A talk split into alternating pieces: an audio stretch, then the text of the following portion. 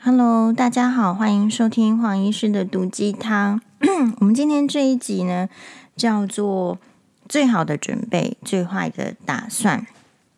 所以呢，强烈建议大家不要在早上听哦，可能在下午或者是诶晚上呢听的时候是可能比较好。你早上一听呢，可能心情会稍微沉重一点。可是人生就是这样，人生呢，很多时候就是。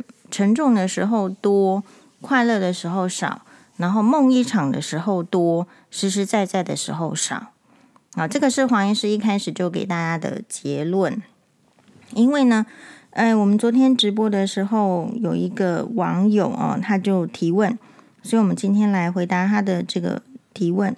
他说：“好友大肠癌两年后。”癌症扩散变成肝癌，击败的心理要如何振作起来？那黄医师呢，在自己的 FB 上的直播呢，已经呃说明了我的就是说想法了，到底要怎么这个振作？但是这个议题哦，事实上是一个大哉问。大哉问的意思是说，因为在这个网友提问之前呢，哎，有时候我也。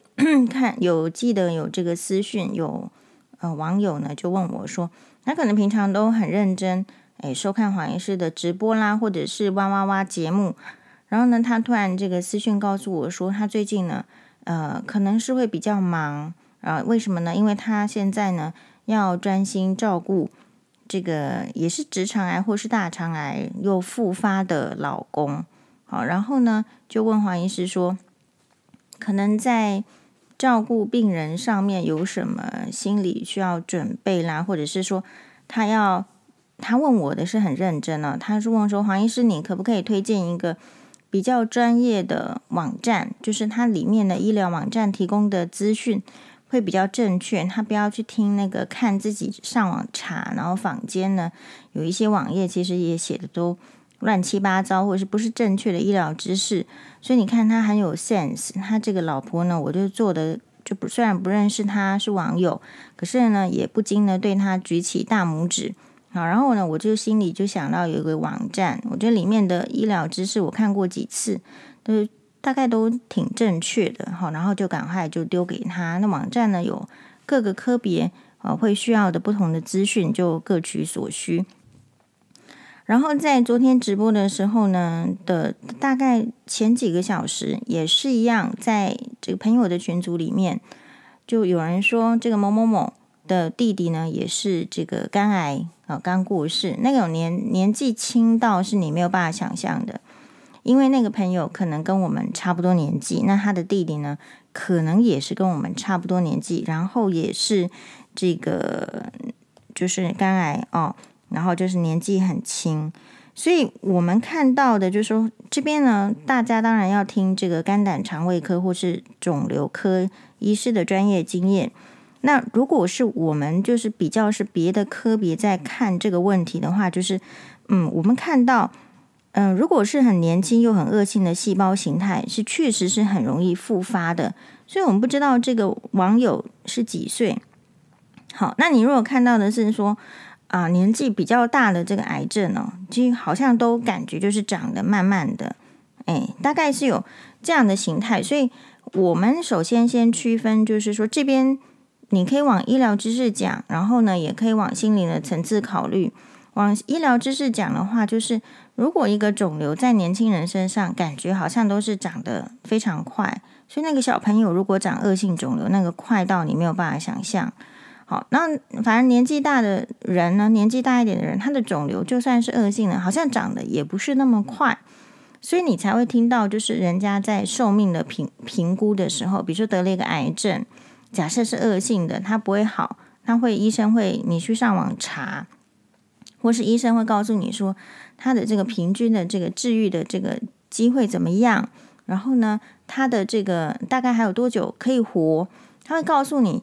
可能假设，呃，我是没有查啦，但是假设是一个癌症哦，转移到这个肝脏的话，可能平均也许是三到六个月。假如说非常恶性的话，是三到六个月。那所以这边的重点是在说，他说要怎么样去这个病人呢？或者他说这个病人要被击败的心理要如何振作起来？我觉得这个要分两个层面。这两个层面是因为是人是在一个社会互助的，所以受到打击，受到有你一个至亲，好，不管是你的亲人或者是你的好友，他就是一个癌症，然后你本来以为好了，大家相安无事，然后呢，他又复发，好，这种时候呢，所谓的打击是第一个，病人本身绝对是受到打击的，而且他的打击。就就说那个严重的程度呢，是我们所不太能想象的。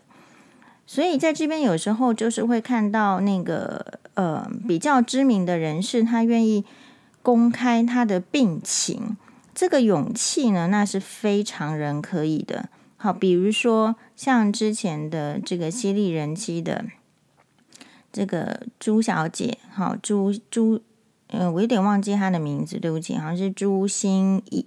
嗯，好，哎，然后呢，或者是这个也是大肠直肠癌这个部分的余愿期，就是他们很愿意，或者是说我也许不是愿意，但是他可能觉得他有这样子的社会责任，因为在这方面的肿瘤病友里面，他们算是比较知名的，然后他想要示范这个活出一个这样的这样的一个态度。啊，或者是黄医师曾经在这个新闻哇哇哇里面也有讲过，就是有一个呃，我想精华集里面有啊，然后到底是哪一集可能要找一下。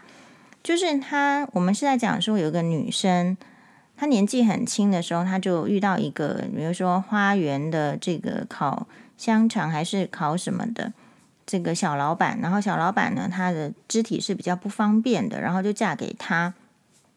后来呢，他好像是得到类似也是癌症，我忘记是什么，好像是脑瘤还是怎么样，所以也是要治疗。然后治疗的过程中呢，他就会落发，所以落发他干脆就剃光头。所以我因为准备过那则新闻呢，所以就对他的事情就呃比较了解。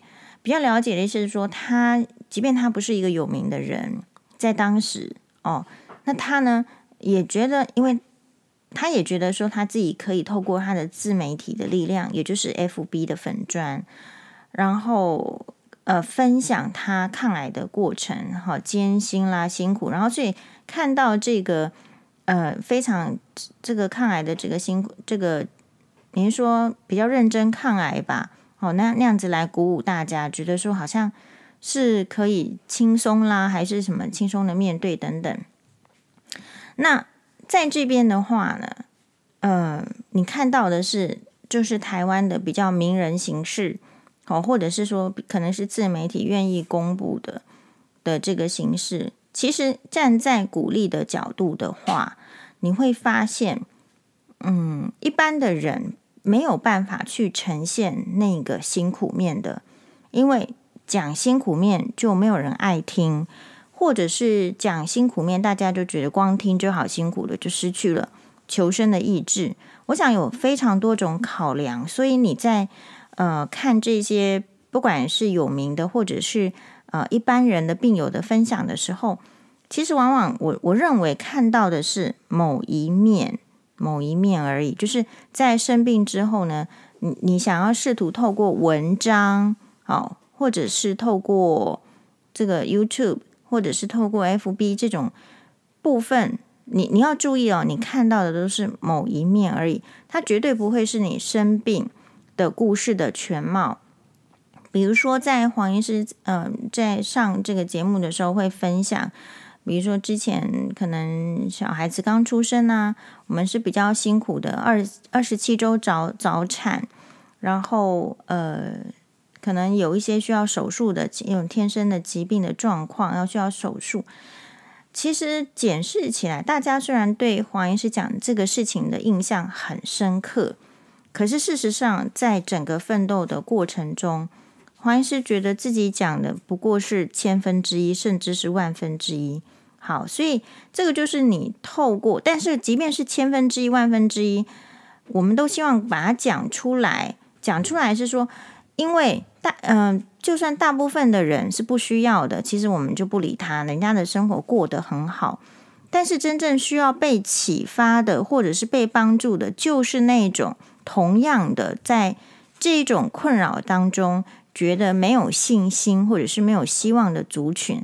所以还是，所以黄医师讲了这个之后，你知道，呃，台湾人很善良哦。有一些人在这个看黄医师的门诊，你不太知道他是故意跑来的，还是说他是刚好要看的。可是他就是会跟你提说，他看了这个之后，他告诉你说，他可能都是欧巴桑哦，还有住基隆啊，住什么，然后跟你讲说，他当年呢，你看在当年那个情况。好，小孩子都跟我一样大了，那医疗非常的不足，但是有遇到，比如说好医生怎么样怎么样，然后早产儿还是可以长得样，长得成怎么样，就是你会需要这一些这个医疗的资源的分享。但是第一个，我觉得所谓的最好的准备，最坏的打算是黄医师今天的这个主题，就是当你得到癌症，或是你可能觉得它会好还是不会好，其实没有人知道。那这样的时候，其实就是要做好最好的准备。那最好的准备里面，第一个，我认为不是医疗体系的人在看这些医疗资讯的分享的时候，第一个无法判断。无法判断的话，你至少要有一个啊心理的概念，就是人家分享的可能是整个过程中的千分之一或者是万分之一。好，那真正呢很痛苦的时候。治疗很痛苦的时候，他是不可能开 FB 直播的。他是真正很痛苦的时候，他是不能吃播的。真正很痛苦的时候，他是不能有一张笑脸的照片的。所以这个是第一个概念。所以不管是病人本身或者是照顾者，我觉得最大的重点都是不要拿呃别人的病情怎么样怎么样哦，不要讲哎，不要拿那些你看得到的来说。所以。你就要怎么样？当你有这样子的态度的时候，你的压力就会少很多。因为生病呢，其实如果你就医生来讲，每一个病人他都是非常独立的个体。治疗呢，只是抓大方向而已。啊，就是就好像是，就是你会茫然呢，也会怕。不管你是朋友，或者说你是病人的本身，都是会。会茫然，会是怕。可是事实上，这种茫然跟怕，你就要，你不要去。我们在医学上的这个教育上，病人生病之后呢，会有好几个心理反应。其实第一个是否认啊，然后呢会变，然后接下来会愤怒，然后后来才能够理解，然后再接受。所以一般的人，他遇到疾病的病程，心理的反转，就是研究出来的结果就是这样。所以，你这个病人朋友，或者说你自己，对于这样子被告知说哈有癌症复发，你自己要知道你的心情的转折，你现在在哪里？好，第一个愤怒，第一个可能就是不接受、怀疑，所以就会有这个网友在同样的直播里面提问了，他他的这个爸爸都不相信医生讲的，那你不相信医生讲讲的，你就不会认真用药。就像有人跟你讲，呃，是青光眼，然后你就不相信，就跑掉了。接下来后来就可能会麻烦。那所以同样的道理，就是说这个医生跟你讲，哦，你是这个癌症，然后复发了，有一票的人会选择不相信，好，所以就不接受医疗，然后就去求神问卜，就去宫庙，好，拿什么药吃。黄医师其实没有反对，就是那种民俗的宗教。可是这种不反对，并不是在医学上支持，并不是说觉得说他拿出来的水有效，或是他拿出来的香灰没有效。我基本上认为那个东西只顶多，如果你身体好的时候是对你无害，要你身体不好的时候要造成危害也是有可能的。所以那种所谓拿出一个东西让你吃，我是坚决反对的。但是你要看你的心理作用哦，心理作用就是。如果你没有使用那个东西，你就会觉得浑身每个细胞都会坏掉的话，那我也会觉得说，那你就用，只要它不是很贵。好，比如说一一瓶水卖你一个一万块，然后宣称有疗效。之前呢也有不肖的医生，他就是在做这个事业，好像做得不错。好，那我们其他所有的这个正规教育的下来，然后有良心的医生会觉得莫名其妙。就我们在看病，然后被健保剥削成这样，然后那个人顶着这个医生执照、医生的光环去卖什么治疗癌症的水，然后就怎么样怎么样。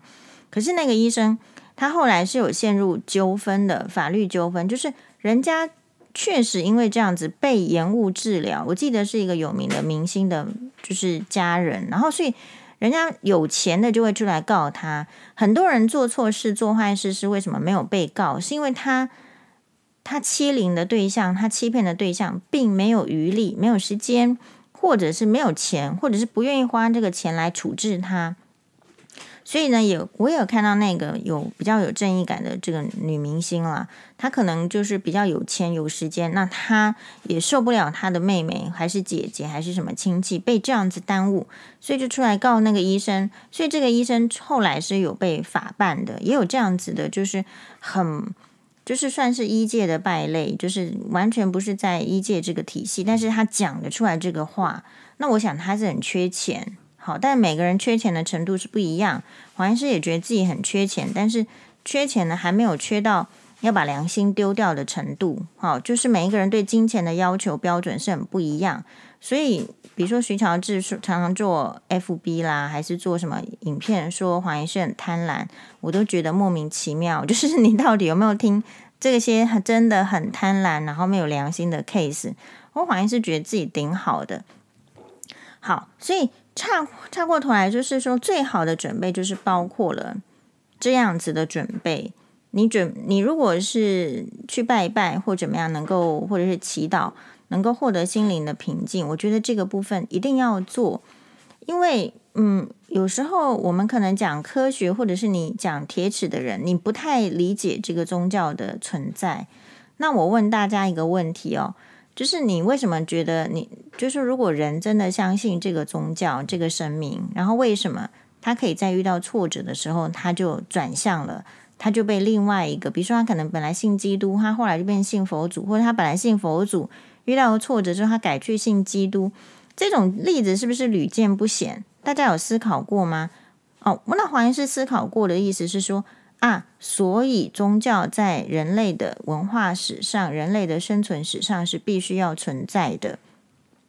就连爱因斯坦，哦，他是一个超级伟大的科学家，人家都是讲科学的，但是讲一讲讲科学，讲到后来到中年以后，他也觉得他是相信有神的存在、神明的存在。好，就是因为人很难只靠自己的意识、只靠科学、只靠医学活下去，所以。在这边的话，你可能会需要一点所谓的信仰的支持。这个信仰不见得是神明，也是可以是神明，但是就是你要有个中心的信仰。问你信仰的是什么呢？好，比如说黄医师呢的信仰，当然就是也有这个佛教嘛。哦，然后就是达赖喇嘛挺挺信仰的，但是并不是他每每一句话我都听得下去，我还不是那个慧根。哦，然后呢？可能这个佛经呢挺信仰的哈，或者是说你说这个基督教里面的圣经有几句话，我觉得挺受用的，我觉得都可以信仰。在这个病人的生病的过程中，他自己的信仰最重要。你不要试图去，我觉得病人的家属啊，或者是病人本身，不要再去对他施以宗教上的压迫，这个也很重要。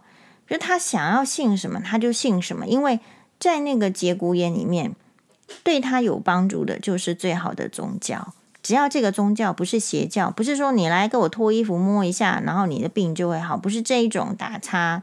好，不是说你来给我买这个，好，把它吞下去，就很像以前的那个皇帝吞的金丹，然后吞下去就会好。其实那些吞金丹的皇帝后来证明都是金属中毒，早早就往生了嘛。所以你把这一群这个恶劣的宗教。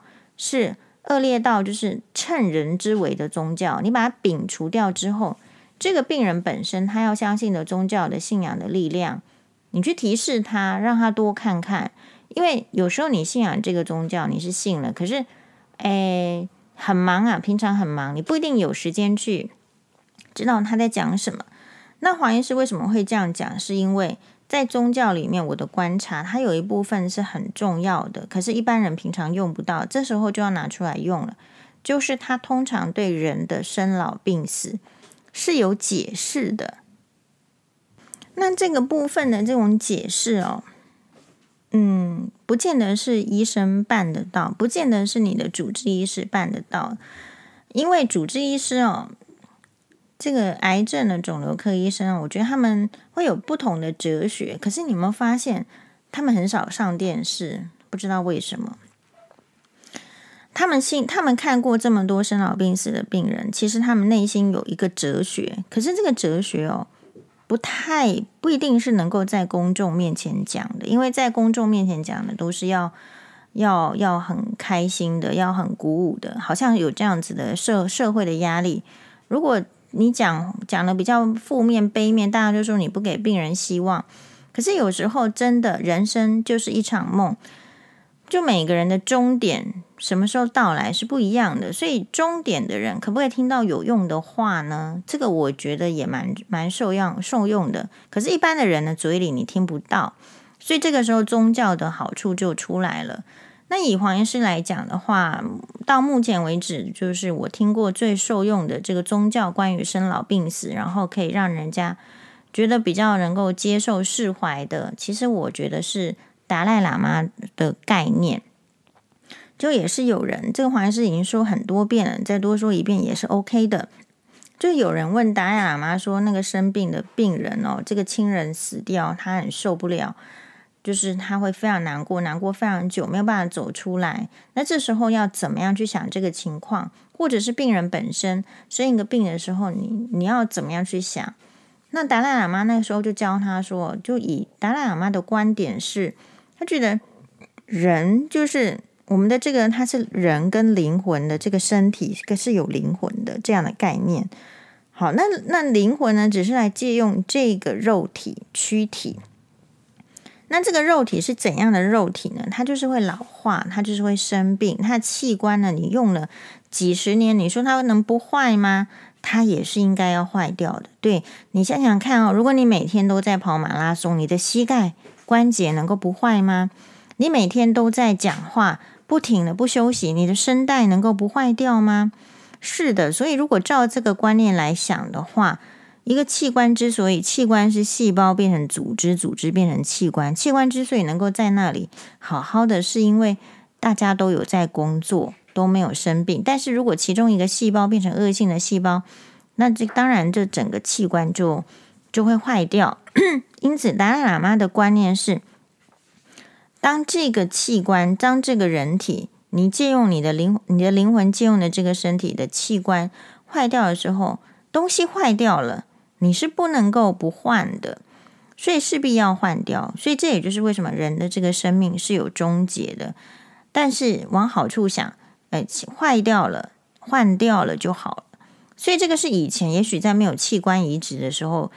呃，佛教的观念，至少是达赖喇嘛来自的观念。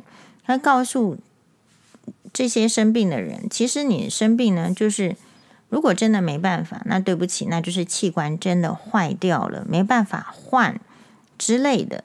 好，据黄医师知道，就是因为这个病人提出来的是癌症，癌症是没有办法器官，这就是换器官的，因为。癌这个是很重要的这个器官移植学，并不是说他得了一个癌症，我们把肝脏换给他。你听到很多的肝脏移植，但是癌症是不能够换的，因为癌症很可能这个癌细胞跑到哪里不知道。你把一个这么重要的器官换给他，可另外一个人他是没有癌症的，可他其实这个器官是会用的比较久的。所以癌症的病人在某种程度上，他没有办法器官捐赠，没有办法受捐赠。所以他必须想成是，应该是用药物的治疗，好，或者呃，当然疗法有非常多种，根据你是什么样细细胞形态的癌症，然后你去接受治疗。可是你在心态上就是要做最好的准备，最坏的打算。什么叫做最好的准备？我觉得最好的准备就是没有什么后顾之忧的准备，叫做最好的准备。所以第一个是心态上，你要有宗教的支持。那如果没有的话，你愿意先认识一个新的宗教，不管是达赖喇嘛还是基督，我觉得都会有一些帮助的。好，所以呃，刚刚所讲到说，为什么人在困难的时候会换宗教，就是他会对自己的现在的状态失去了信心，并不是说他本来呃信佛教是不够的，好，或者是说信基督教是不够的。但是你常常发现，在人在生病的时候，或者是要离婚的时候，啊，或者是有重大灾难的时候，他就换宗教了。那是因为他对现状非常的没有自信。所以假设你的这个朋友，好，或者你自己本身因为状态不对了，你要换宗教，黄医师也是很支持。就是黄医师是比较是利己主义者，为什么利己主义呢？因为你不够资源，你不是那个天选之人，我们都不是。既然不是天选之人的话，在有限的资源里面，你就是要去选对你有利的资源。所以你第一个是宗教，你可以考虑看看。然后第二个就是说。最好的打算，最坏的准备。这个打算是什么呢？其实我觉得要开始写遗嘱，啊你可能也要考虑生前契约，然后你可能也要选选，就是你自己到底要怎么样。这个部分要看，当然这个部分看的时候，无形中添加了一些压力。但是正常人一般是如果没有生病是不看的，那生病的时候还不看，那到底什么时候要看呢？如果这个时候都不要看的时候，就会变成是你对这个意这方面是没有意见的，是要交给其他人来决定了。那人生是这样，就看你想不想要决定这个部分。好，有时候遗嘱的这个决定啦，是比较可以避免这个小孩子的纷争，好，或者是可以实践你的一些想法。那生前契约也是。那我这个印象很深刻，是因为我之前在哇哇节目中也有分享，也许 Podcast 也有分享，就是。嗯，跟我年纪差不多，然后也很照顾，认识都超过十年的这个学长，呃，他就是肿瘤科学长，肿瘤科学长哦。然后肿瘤科学长呢，他自己有经历一些呃婚姻的挫折，真的就是跟前妻在那边打官司，他打一打呢，他也觉得他自己的身体变得不好，然后确实的就是得到一个这个很少见的。恶性肿瘤，他跟我讲的，所以再次福音嘛，就是越年轻的人发现的肿瘤，有时候它恶性哦，就是它变化会比较快，然后老人的话就是很慢。嗯，好，然后呢，他就跟我讲说，他的肿瘤都好了，可是那个瞬间的时候是什么？我觉得学长他是作为一个肿瘤科医生，然后他自己又得到恶性肿瘤。接下来学长的话就是最好的准备，最坏的打算，不是吗？他有老婆，小孩子还这么小，然后他就告诉我，他都准备好了。那一天其实很妙，他突然找我吃饭，大家已经很久没有吃饭了，可能隔已经隔了，嗯，是不是已经？我我最后一次跟他吃饭是什么时候呢？可能是我住院医师第一年了，我还是第二年了。他都没有吃饭过啊！他们突然约要吃饭，好啊，就就来约。而且黄医师那个时候情形是我，因为小心双八很小，我其实不喜欢跟人家约吃饭，所以大部分是不不吃饭的。医学会去参加一下，后面那个免费的饭局都不去的。但是那一次就是也非常特别，我就是去了，好，然后呢也订了学学长吃素，我也订了那个不错的素食素食餐厅。然后那那一餐饭呢？你看黄医师不是说黄医师离婚，而且金钱上也是也是算计的。可那那一餐饭我是请学长吃的，哦，学长也掏出卡要付钱。我说不行啦，学长这个就呃从以前就受他照顾，也没有什么机会。以前在医院的时候怎么可能什么学妹拿出什么东西送学长？这不可能，这种会被误会的事情。那这个。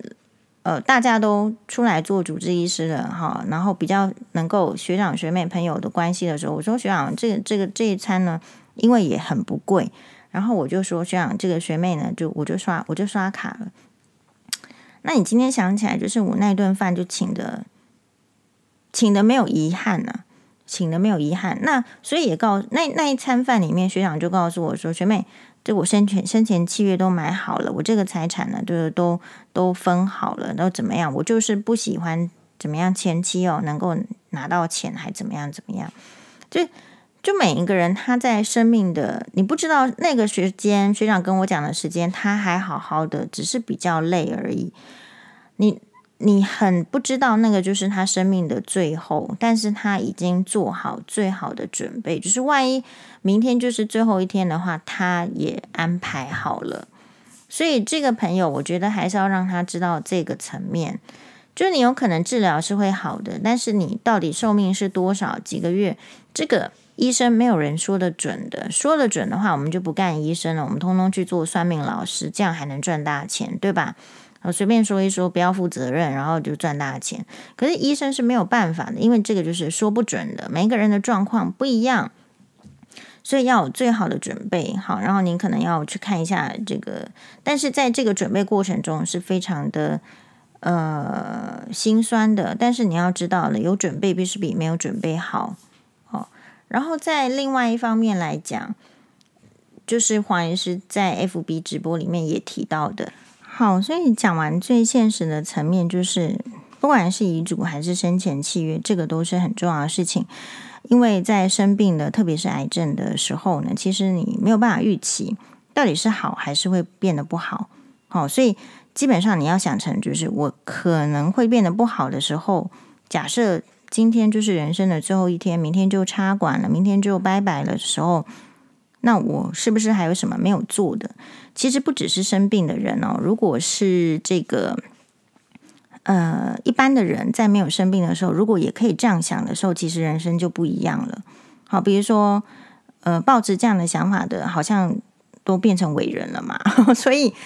你可以想想看哦，以前也许没有这个机会，但是不管你有生病还是没生病，如果今天是人生的最后一天，你所做的选择或是决定会是什么？那如果是这样子的时候，我们都是觉得，可是只要不是坏事，都是可以支持的。所以在你说沮丧的心情要怎么样能够提振？其实我觉得也没有一定要沮丧就一定要提振。因为有时候是有那个压力，有那个原因，生病就是一个很大的压力，跟一个很重要的原因。你为什么要期望一个生病的病人他要很嗨呢？你为什么不去期望这个高中生很嗨，国中生很嗨？所以我觉得不要错误的期待，错误的期待就是病人对自己有没有错误的期待，然后这个陪伴的家属或是照顾的亲友，你有没有错误的期待？你怎么会期待生病的人？要很振奋，这个事情怪怪的。好，生病的人他就是很沮丧，因为他可能就是在那边躺床，而没有办法自己去上洗手间，没有办法自己大便，凡事都要人家自理。讲难听一点，没有修养的人，他就是因为会很自卑，所以他在失去能力的时候叫别人的时候，反而要颐指气使的，就变成很难照顾的病人。那好一点的病人是。哎呦，感觉不好意思，不想要叫别人叫的时候呢，就内心又很痛苦、很压力。所以其实病人大概就是这几个类型哦，很少有说这个你生病呃做病人，然后做很好的。你有听过模范病人吗？没有诶，真的没有。哦，我们有听到模范老师啊、模范生啊、模范学生啊，是不是有模范记者？还是有这个模范？你会注意到。没有模范医生，也没有模范病人的，所以讲提振这个事情呢，我觉得是没有必要的，而是说，就是索诺妈妈啊，索诺妈妈是一句日文，就是就就这样。如果是就这样子的状态的时候，你准备怎么样？所谓的积极一点是，我觉得可以配合医疗，好，然后去问说，如果今天是最后一天，自己想要做什么呢？就就放手去做了。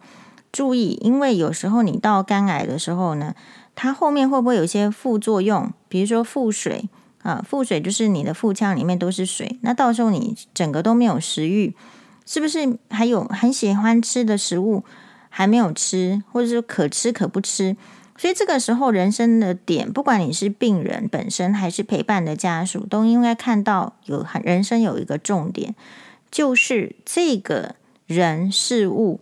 对我来说，是不是可有可无的？如果他对我是可有可无的东西，比如说不管是吃的还是用的耳环，那我不要选择它，因为我们有限，时间很有限，金钱很有限，这个东西是不是可有可无的？好，如果是可有可无的，就不做了。那另外来讲，如果这个东西是怎么样？不，无论如何都很想体验看看、尝试看看的。那我觉得，趁在比如说治疗的空档，或者是休息的时间，或是状态比较好的时间，其实就去做做看，会这样子哦，我反而会支持是这个概念。好，然后呢，你会发现在你有想要去做做看不同的事情的时候，你的眼光、你的视野、你的视角就比较不单一了。不单一才有可能去转换注意力。如果你每天睁开眼睛都是家里的棉被、好床铺，然后家里的摆设，事实上很单一的环境，比较是单一的思想。好，所以嗯，你真正去看过，比如说那些文豪啦，哈，或者是一些创作者，你会发现为什么他有这么多不同的见解，或者是嗯，这种你说什么思绪？那是因为他比较有机会能够看到不同的人、不同的风景、不同的事。那我们的病人为什么很容易悲观？因为因为他就是被限制在一个病况里面，而这个病况可能是要卧床的，或者可能被限制在家里，可能被限制在医院的。所以这个时候，如果在身体上，比如说有怕感染啊，因为你癌症的病人免疫力差，你出门你你也是怕感染，你还是得要打开。呃，比如说电视，比如说 YouTube，比如说 Podcast，你要去听听看不同的声音，好，然后呢，不要期望自己一定看到这些就是会很快乐的，没关系。如果看了不爽、不快乐，就把它关掉，换另外一个。要知道有很多种选择横在你面前，好，然后你可以试着，就在这个生病的过程中会有呈现很多种压力，那你不要呢？就是自乱阵脚，自己在看，勉强自己。比如说，我就笑不出来，那我一定要去看那个什么笑话剧，好，或者是看人家搞笑，这是没有必要的。你要去想什么样子让你是觉得最舒服的。那假设以黄医师举这个我自己为例，好，假设我是这样的状况，那我可能要听邓丽君的歌，因为我每次听邓丽君的歌，我就觉得就好舒服。很心情很平静，我不用跑到海边去，我只要打开邓丽君的歌，我就觉得很舒服。然后一首接着一首，然后觉得自己生活品质很好。哎，所以每一个人他的那个点不一样，所以你可能是喜欢 Michael Jackson 吗？那你就你就就是听 Michael Jackson。你必须刺激，这不是提振精神哦，你只是刺激，你只是转移注意力。对，没错，我刚刚说最好的准备。最坏的打算，可是呢，最好的准备完之后呢，你不能陷在那里，就是我，我就是坟墓啊，我就是目的。你必须要转移注意力，转移注意力一定是借由自己有兴趣的事情才能够转移注意力的，因为生病是没有人会有兴趣的，所以转移注意力是要靠你要问自己，你到底对什么是有兴趣的？你想要看 A 片，那就看 A 片；你想要看音乐剧，就看音乐剧。大概。会是这样，那比如说，如果是我有学日文的人，好，诶，我就看到不同的，你说不同的国度，所以有时候不一定要看台湾呢。你看台湾你比较熟悉，你可不可以看一看异国风情？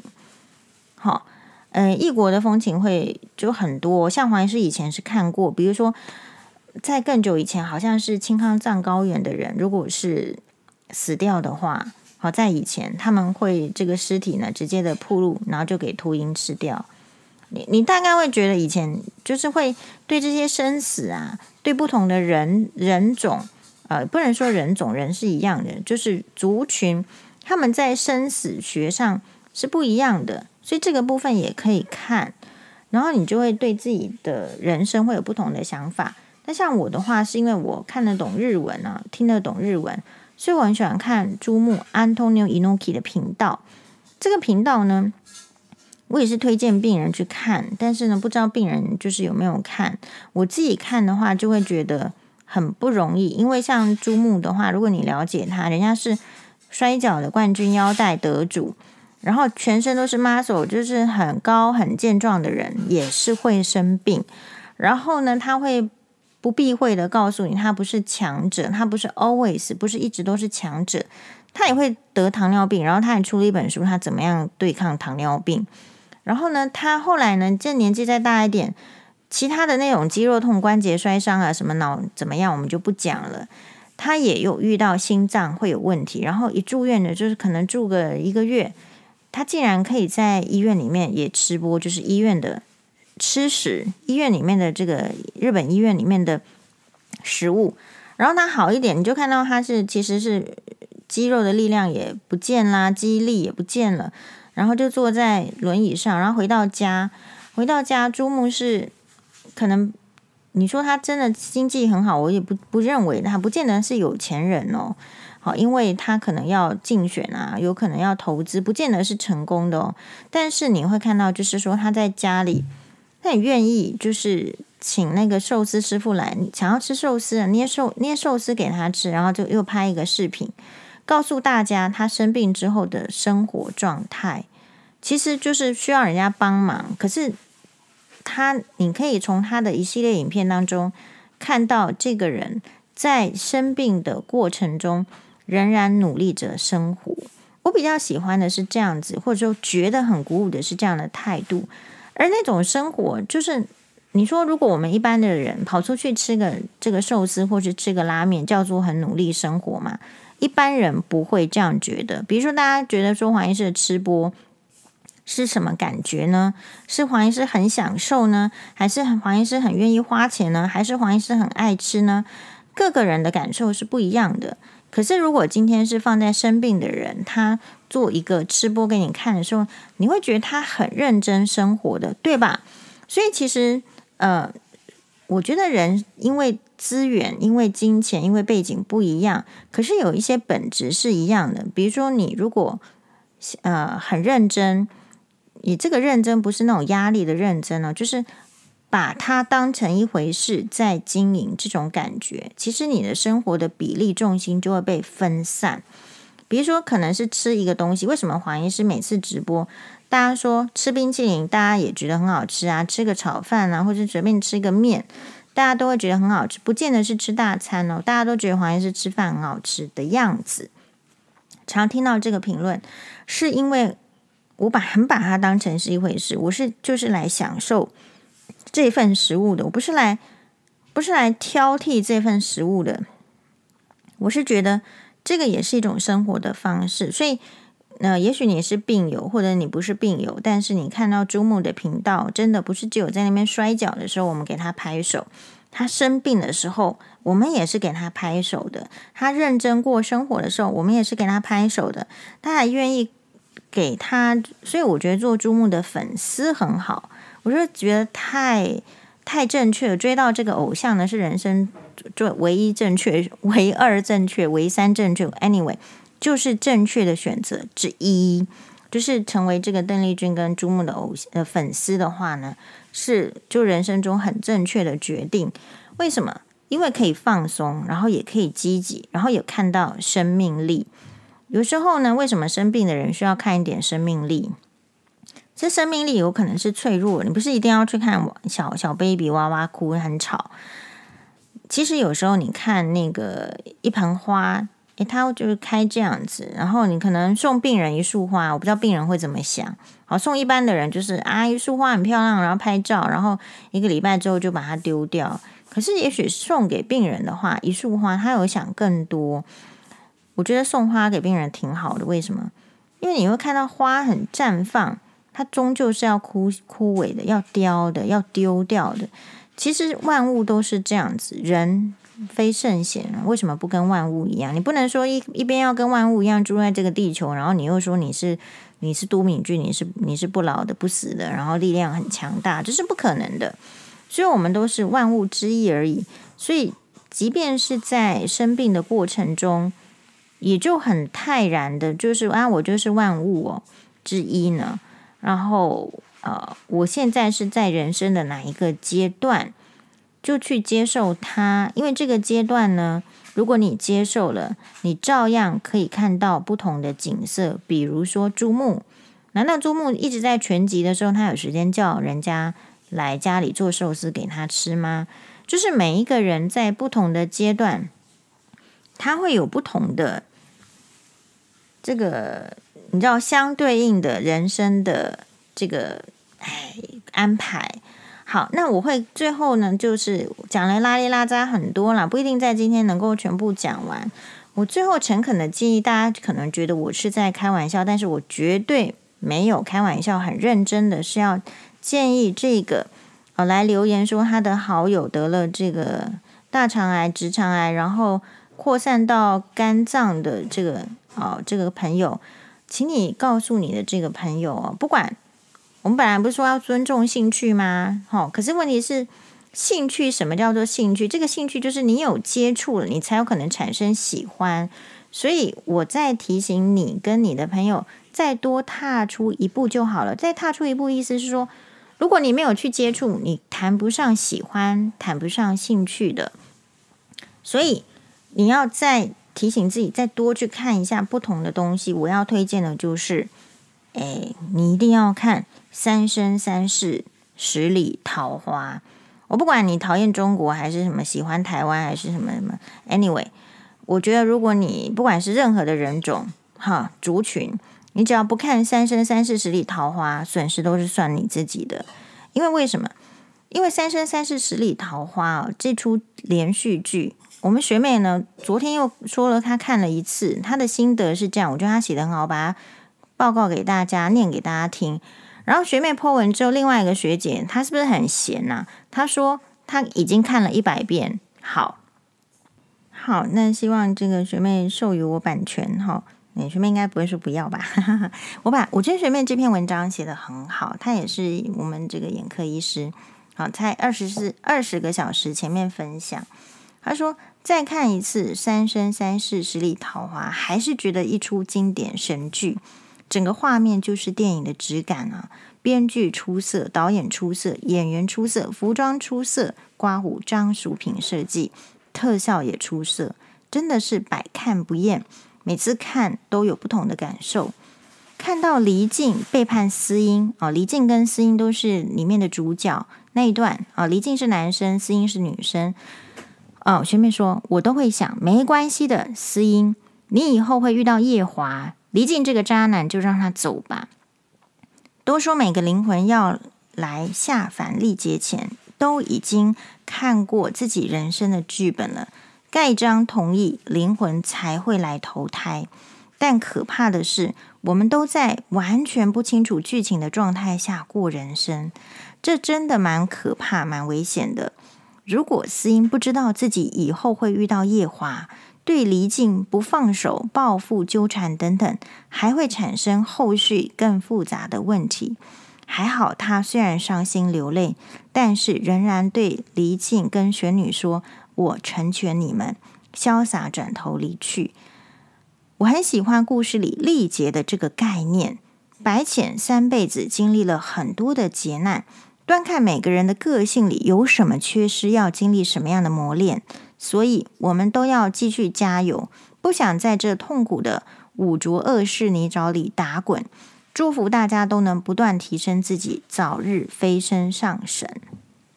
然后学妹呢，就去这个截图，哈，截图了这个杨幂所演的白浅啊，《三生三世十里桃花》。所以啊、这个是一个古装剧、神剧、神仙剧。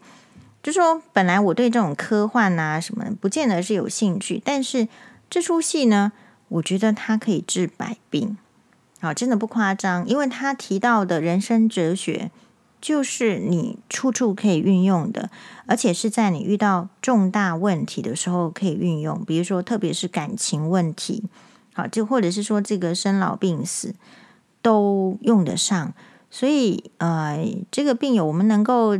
或者是说，这个你家里有这样子的朋友，其实我们旁边的人呢，都不见得帮得上很多忙。然后，可是呢，我想最重要是面对现实，就是人生就是蛮孤独的。也许到最后也是孤独的一个人，我们不太能够期望别人。但是呢，诶，黄医师强烈的建议你看看这个剧，看看这个剧之后呢，如果还有疑问，还不能够提升。那你再来跟黄医师讲，我们再告诉你其他的。是感谢大家的收听，马丹呢。